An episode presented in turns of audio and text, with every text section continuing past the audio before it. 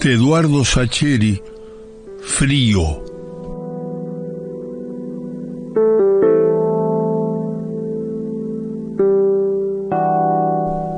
No sé si a los demás les pasa lo mismo, pero a mí me cuesta mucho pensar en el frío si no estoy teniendo frío en el momento de querer pensar en el frío. Seguro que uno puede decir la palabra frío cuando se le dé la gana, pero no es lo mismo. Así no es más que una palabra. Yo me refiero a pensarlo el frío, a poder pensarlo entendiéndolo al frío. Es distinto decir frío que sentir frío. Decirlo es casi nada. Igual es una palabra distinta a árbol o perro. Esas son cosas que se ven y uno puede imaginarlas, pero el frío no. El frío hay que sentirlo para pensarlo, esa sensación incómoda en todo el cuerpo, esa especie de dolor suavecito que uno no se puede sacar de encima aunque quiera, esa molestia que a uno lo sigue aunque trate de escapársele y haga un montón de cosas, apichonarse, hacerse chiquito, zapatear fuerte, dar saltitos en el lugar o lo que sea, para salirse de esa situación fea. Esas ganas tontas de querer irse lejos del propio cuerpo a un lugar que esté más tibio. Tontas porque no se puede, pero a uno las ganas, las ganas las tiene igual. Y de todo el asunto del rubio, yo me puedo acordar solamente así, con frío. Si no, no. O me cuesta mucho más, me cuesta y no es lo mismo. Pero hoy resulta que es domingo, casi de noche, y como está terminando mayo, hace un frío de novela. Además estoy solo en casa, que eso también es importante para que me acuerde. Si está la familia no puedo, si está la familia uno piensa en cosas comunes, las de todos los días, más los domingos que estamos todos hablando, tomando mate, mirando un poco de tele. Pero hoy se fueron todos a lo de la tía Ceci, que yo mucho no me la aguanto y con la excusa de pintar la piecita del fondo me quedé y mi mujer no me dijo nada. Capaz que se imaginó que yo no quería saber nada con ir a lo de su tía, pero como lo de la pieza me lo viene pidiendo hace un montón de tiempo y yo siempre le digo que sí y después no lo hago, hoy que le dije que iba a ponerme con eso no pudo decirme nada y se lo tuvo que aguantar. Así que después de comer se fueron y yo me quedé trabajando atrás, con la radio puesta en los partidos, pero hace un ratito corté porque me estaba quedando sin luz y aparte con este frío y la humedad, no secó lo suficiente como para empezar con la segunda mano. Igual no importa porque la primera mano la di completa y el fin de semana que viene la termino. Eso si no estoy de guardia, que la verdad que no me acuerdo y me tendría que fijar, pero creo que no.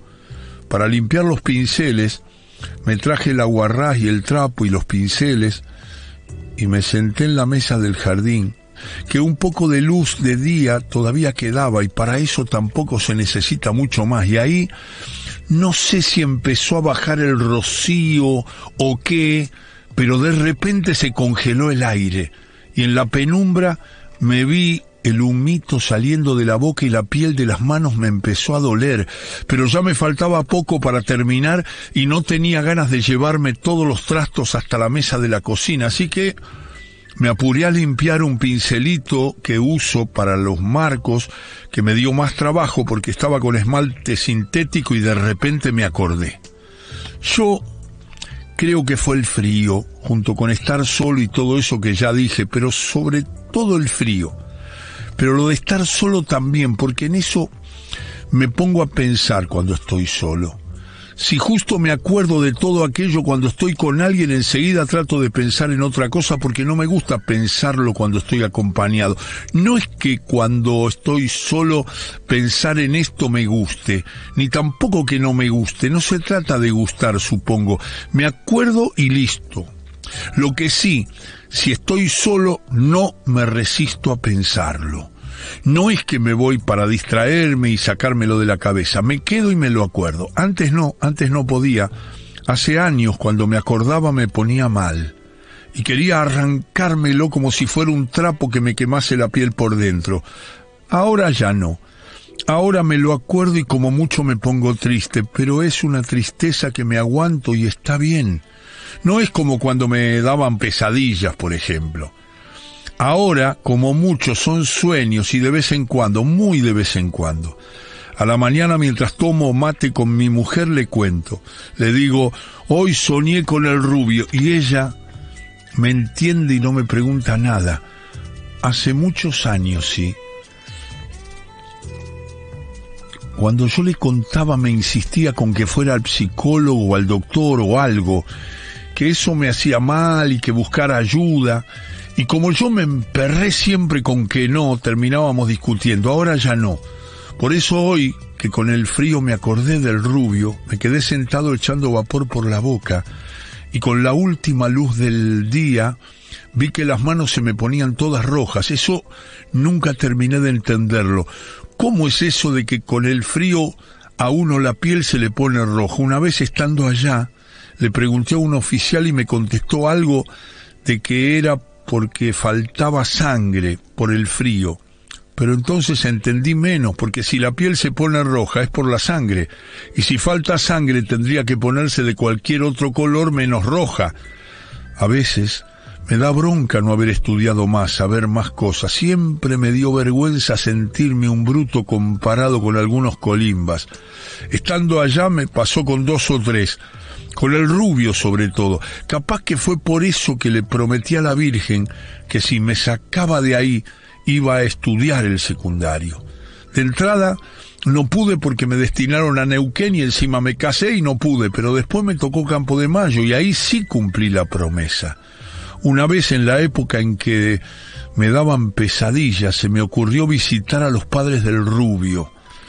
Mi compadre Ramírez estaba destinado en el Estado Mayor y me consiguió la dirección en el archivo. Y me llegué hasta Edo y di vueltas para pasar por la vereda dos veces. La segunda justo salió una mujer de la casa, la madre, pensé. Pero no estoy seguro porque no le hablé. Pensé que era la madre porque se parecía la piel, la nariz finita, los ojos medio claros, pero no estaba seguro y aparte capaz que no era. Habían pasado como veinte años y en una de esas nada que ver capaz que se habían mudado y era otra familia. A veces el parecido es así, no es que los hijos se parezcan a los padres, sino que uno ve a los dos y le busca el parecido. Con mi hijo mayor me pasa siempre, todos dicen lo parecido que somos, mas ahora que entró en la escuela y con el pelo corto, hasta a mí me hace acordar a cómo era yo hace 20 años. Así que no le dije nada. Nos cruzamos por la vereda, nos vimos un segundo y nada más. Llevaba una bolsa de compras. Ella me miró y yo me asusté. Y no sé por qué. Será porque me miró fijo, apenas un segundo, pero fijo, como si me conociera. A lo mejor fue por el uniforme que me miró. Yo calculo que fue por eso. Después no volví más. Pasó el tiempo, me fui acordando menos y lo fui dejando. Era callado el rubio, andaba siempre en la suya y con los demás se mezclaba poco y nada. No era que fuera un engrupido, no era eso, pero era distinto. No sé bien por qué cuernos terminó en la compañía. Los otros colimbas eran casi todos de Corrientes, de Oberá y la zona esa, y el rubio mezclado con ellos parecía una mosca blanca. Los demás eran morochazos, más como soy yo, pero este era blanquito, mucho más alto, hasta las manos las tenía diferentes, blancas, lisitas, se le veía que nunca en la vida había agarrado una pala, un martillo, nada de nada.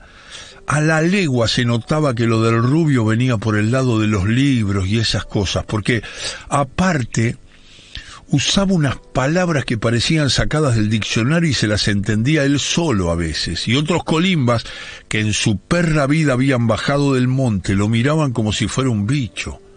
Yo tenía tipos que nunca habían visto un inodoro hasta entrar al cuartel. Y claro, comparado con ellos, el rubio parecía un marciano.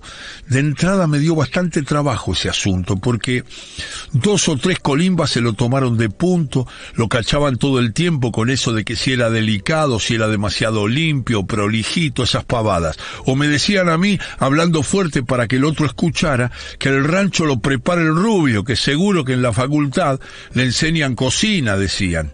O que la letrina la cabe el rubio, que seguro que sabe porque va a ser arquitecto. Yo le frenaba el carro porque lo que menos quería era que me enquilombaran la compañía. Y aparte el rubio me daba lástima porque era muy buen soldado y trataba de no engancharse con esa joda sino calentarse. Pero ojo, era guapo. Una vez, no sé de dónde sacaron los colimbos una especie de pelota, creo que la hicieron con un par de borseguías que los ataron cruzados y medias que no servían, y ataron todo con cordones del calzado. Como no había ningún oficial por ahí cerca, yo los dejé.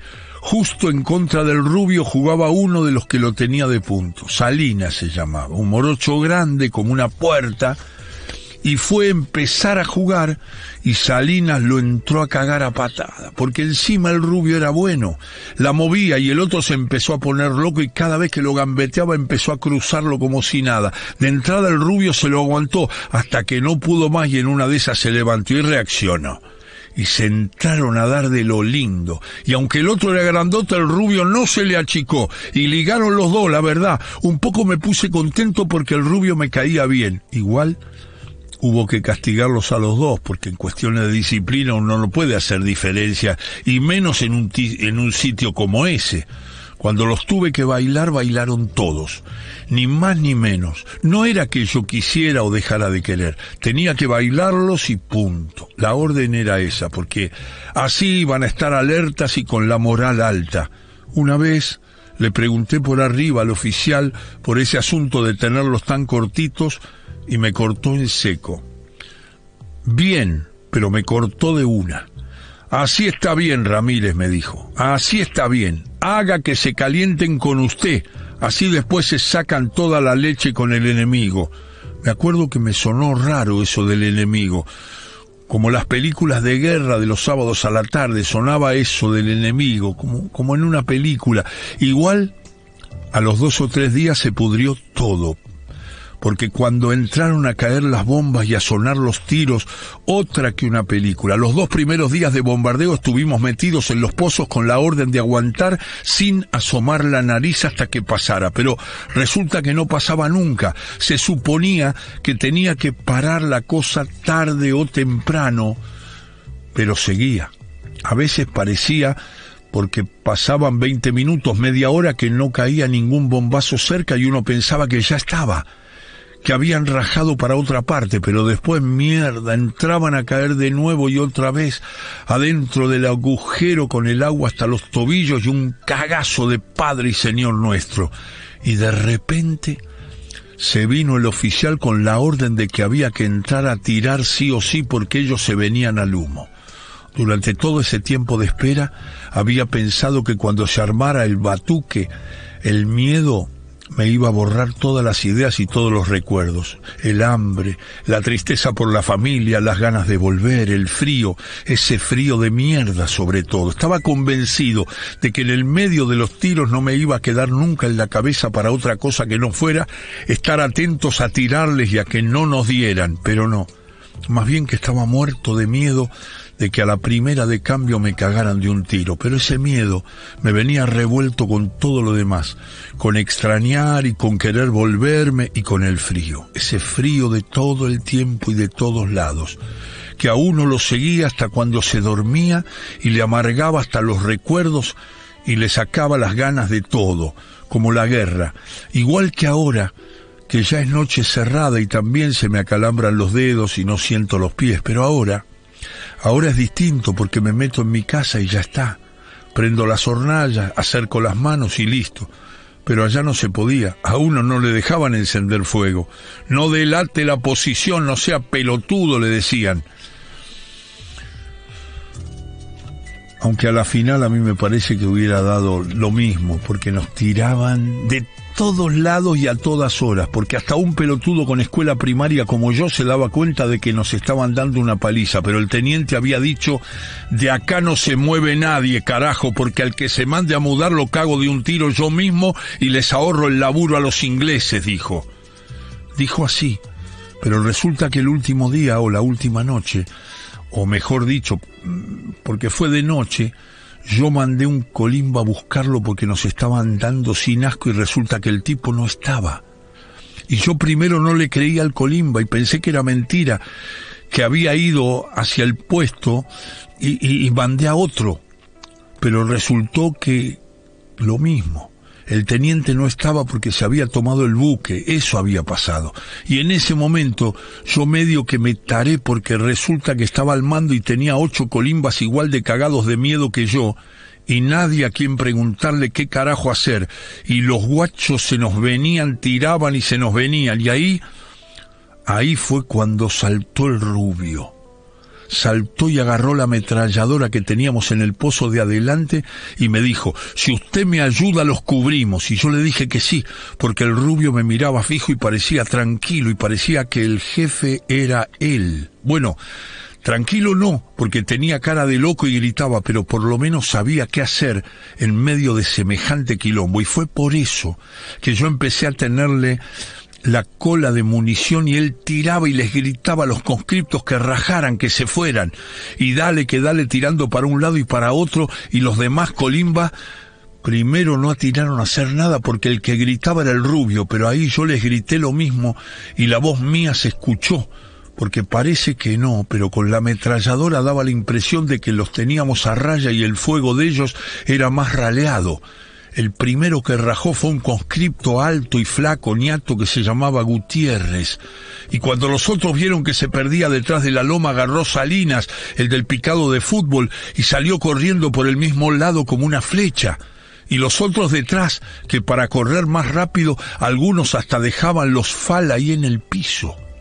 Y el rubio tiraba, puteaba, tiraba y me pedía más munición y le brillaban los ojos y seguía tirando. Al final, al final nos quedamos solos. Y me dijo, rájese. Y yo de entrada pensé que no, que no lo podía dejar. Y le dije que no, pero el rubio me insistió y ahí nomás le dije que sí.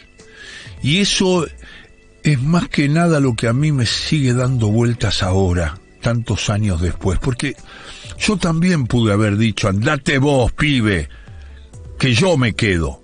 Solamente una vez creo llegué a decirle, deja, nos quedamos los dos.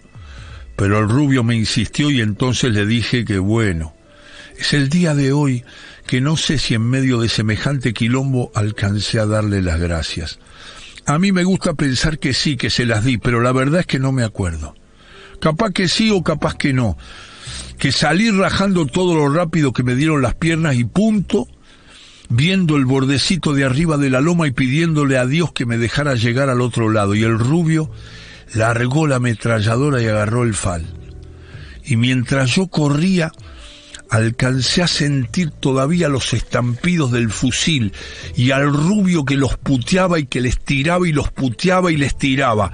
Supongo que fue por eso que una vez le pedí a mi compadre que me buscara la dirección de los padres, ahí en Aedo, pero igual no me animé porque no sé si hicimos bien en eso de hacerle caso y correr, de dejar que se quedara él. A lo mejor había que salir todos y ver qué pasaba, o a lo mejor no, porque si hacíamos eso nos cagaban a tiros a todos y era peor, no lo sé. Y eso es lo que más vueltas me da. O a lo mejor lo que me come la cabeza es que tendría que haberme quedado yo, que lo que hizo él lo tendría que haber hecho yo porque el rubio era un colimba y nada más, pero el rubio en ese momento era otra cosa, como más grande, más hombre que todos los otros. O capaz que yo lo pienso porque me conviene, porque así me siento menos cobarde. La verdad que no sé.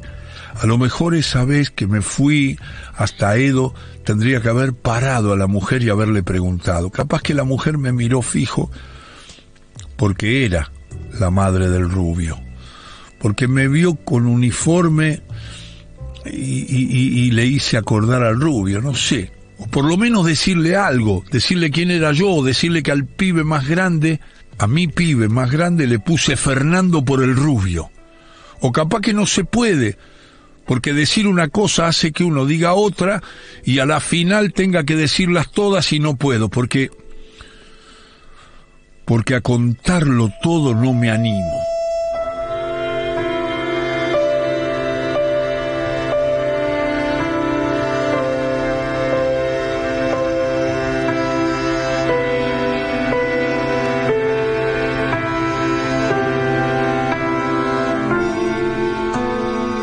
Este cuento con el que empezó nuestro programa Donde quiera que estés, que va de lunes a viernes de 23 a 24, después de la Casa Invita y antes de Dolina, es un cuento de Eduardo Sacheri.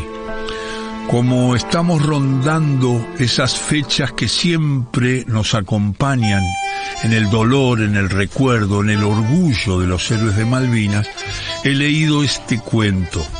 Nuestro operador es Federico Clas. El operador de informativo es Alfredo Alegre. El editor nos edita y nos graba Gustavo Eymond. El informativo lo comparte Bretaña García. Nuestra productora es Paula Rucci y usted llame al 5354-6655. 53 54 6655 empezó el programa con un cuento de Eduardo Sacheri que se llama Frío. Un señor cuento. Con la frente marchita para una mujer porteña.